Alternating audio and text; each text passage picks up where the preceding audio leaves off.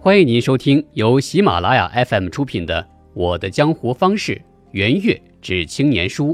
作者圆月，演播海清电台，由杭州蓝狮子文化创意有限公司授权。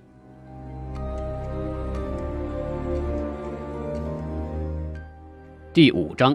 生活感悟。建造美丽的墓地。我去看了耶鲁所在的纽黑文市的一些墓地，在美国，墓地安排的很是整齐美观，还有不少很棒的雕像，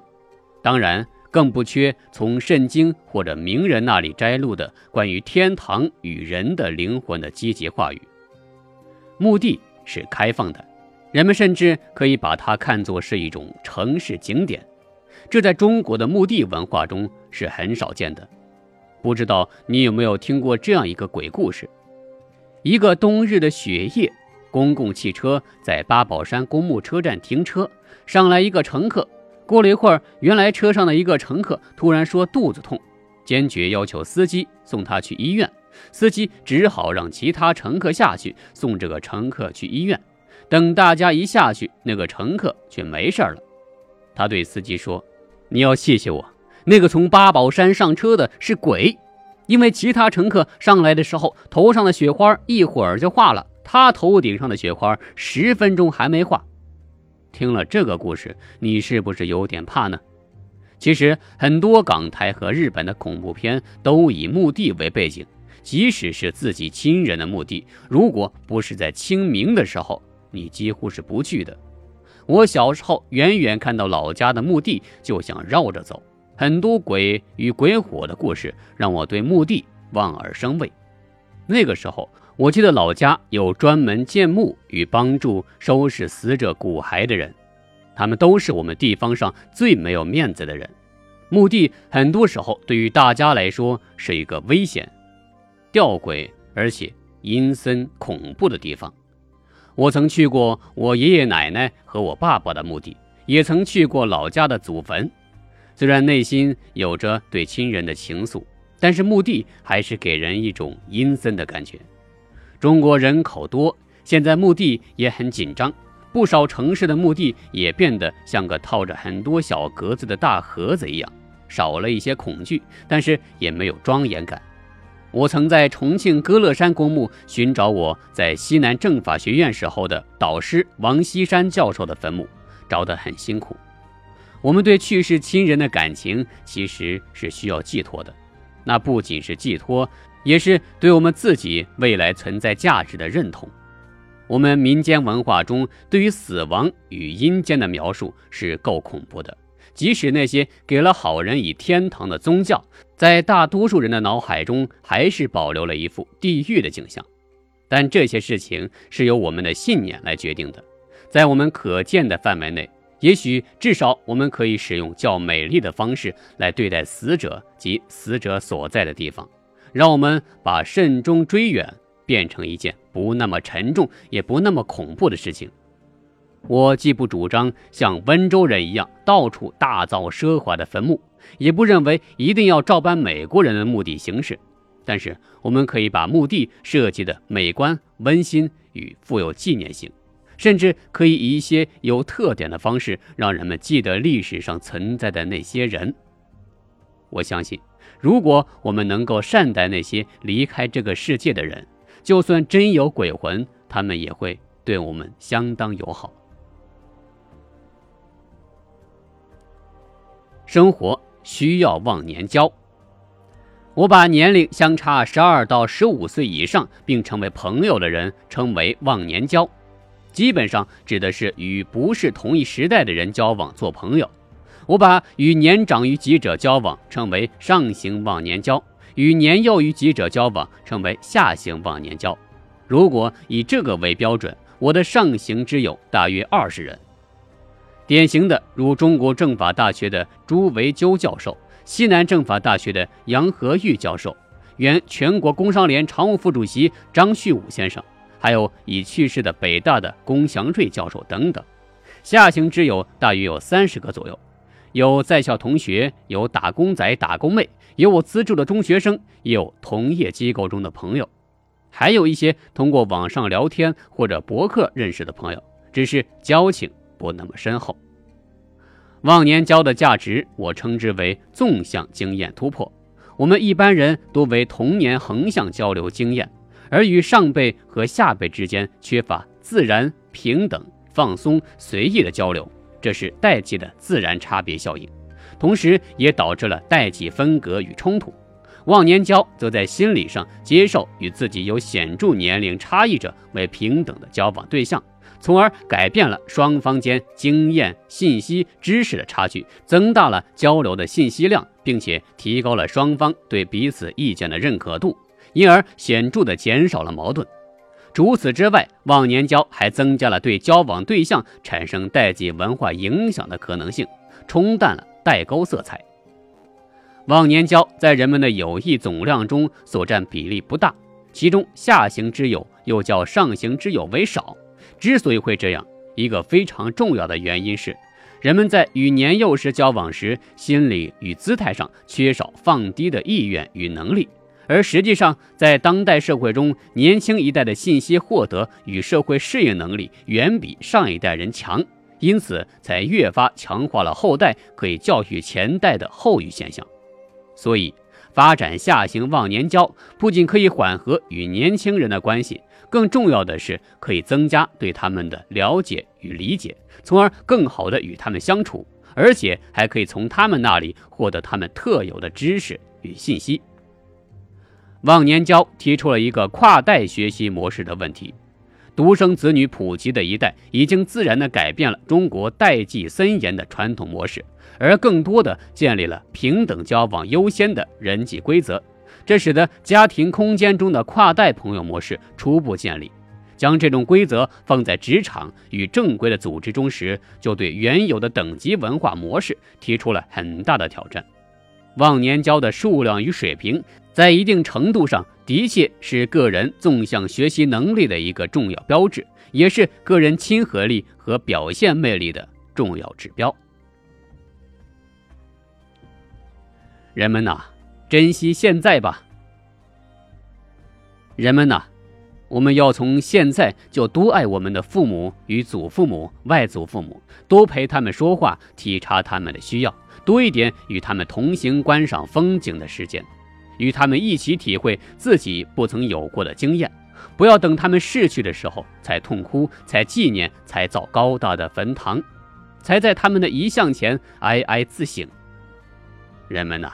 我们要真心对待我们的爱人，多站在对方角度想一想，少点互相抱怨，尽量为对方做点他们喜欢的事，多和他们商量，多忍一点自己所受的委屈。胜了所爱的人，又能赢得什么呢？我们不是声称为所爱的人可以做任何事吗？那么，就从当下多为对方考虑，免得到分手的时候或分开以后才想起他们的好。有种悔不当初的感觉。人们呐，我们要珍惜每一段与他们共事的时光。我们有缘在一起工作，与万千人群中相处在一个单位，可以互相学习、互相支持、互相照应、互相协作。让我们多一点坦诚相见，少一点背后非议；多一点帮衬成全，少一点拆台自立；多一点勉励共进，少一点树敌共输。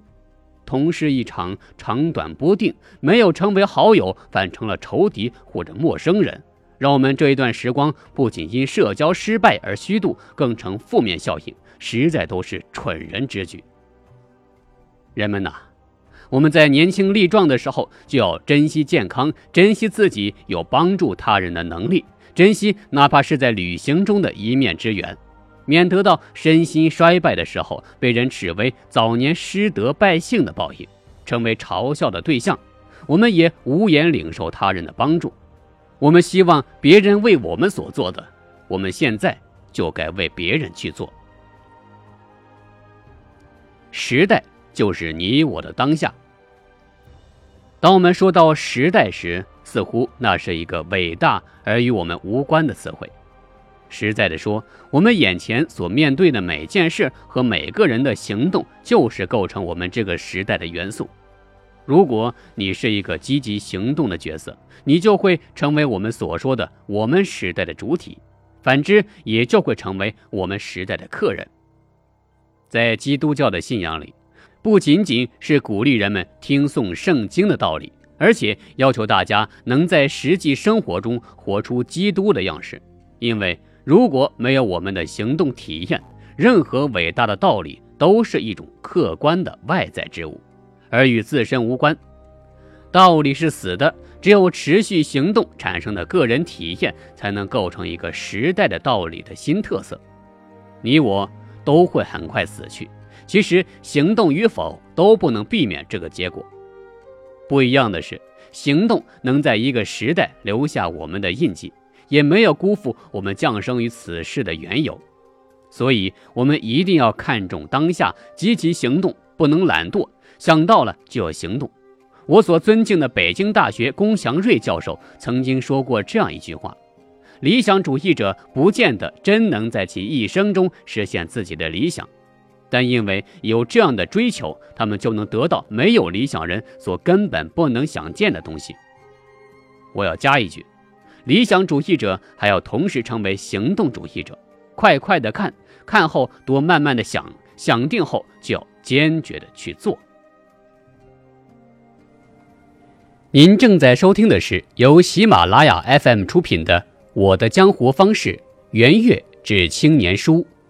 演播海清电台。第六章：世界万物，新中国人怀抱新地球。新中国人怀抱新地球。一八六五年。大不列颠帝国的经济学家耶方斯用这样的笔调描写了这个日不落帝国，怎样无限制地享受着全球的经济资源。北美与俄罗斯的平原是我们的玉米地，芝加哥与奥德萨是我们的谷仓，澳洲有我们的羊圈，阿根廷是我们的牧牛场，秘鲁的银，南非与澳大利亚的金子流向伦敦，中国与印度人为我们种茶。在印度，还有我们的咖啡、糖与香料的种植园；西班牙与法国是我们的葡萄园，而地中海就是我们的果园。我们原来只在美国的南方种植的棉花地，现在扩展到地球上所有温暖的地方。今天，如果我们用一段与之近似的笔调来描绘中国对于全球资源的利用，似乎也不算过分。美国是我们的钱库。欧洲人忙着卖给我们技术，为中国的成衣工厂设计所有时装与名表的样式。非洲与南美有中国人需要的矿藏，俄罗斯与中东指望中国人帮他们建造建筑，而广袤的远东注定要成为我们的农场。其实，即使印度与巴西紧跟在中国的后面，他们的消费品市场也吃不消中国人的扫荡。东盟的每一个国家都会有中国的工厂，那些靠石油挣了很多美元的国家，等着中国公司帮他们去建设地铁与通讯网。中国制造的产品通行在地球上所有有人的地方，难怪世界发达与落后地区的人都感到来自未来中国经济的巨大威胁。不过，事情也许并没有那么简单乐观。耶鲁世界学者文尼拉是一位家境优越的奥地利美女。她在二十多岁的时候就创立了一个专门为巴尔干的稳定与发展做贡献的思想库。他白手起家，到他以前只在旅游时去过的前南斯拉夫工作。他从波斯尼亚着手，然后发展到去蒙特内哥罗，再去科索沃，现在又发展到土耳其。每到一个地方，从交朋友、学语言开始，到锁定当地的某些突出问题，聚精会神的研究，直到给出让人佩服的解决方案。他现在已经成为欧洲有点名气的欧洲稳定发展计划的领导者，而像文尼拉这样的人，正是我在包括非洲、南亚等世界很多地方看到的，在跨国公司、国际 NGO 与研究计划中的跨文化人才。我想。如果英国、西班牙，甚至小小的荷兰没有那些不畏艰险的探险家，他们当初就不可能发展成为具有影响甚至掌控全球能力的帝国。耶鲁为自己的学生在假期进行了全球实习，提供资助。美国基金会的研究与项目资助也遍及全世界。今天，很多源自欧美日的跨国公司的成功，也都与他们有全球化人才的积累不无关系。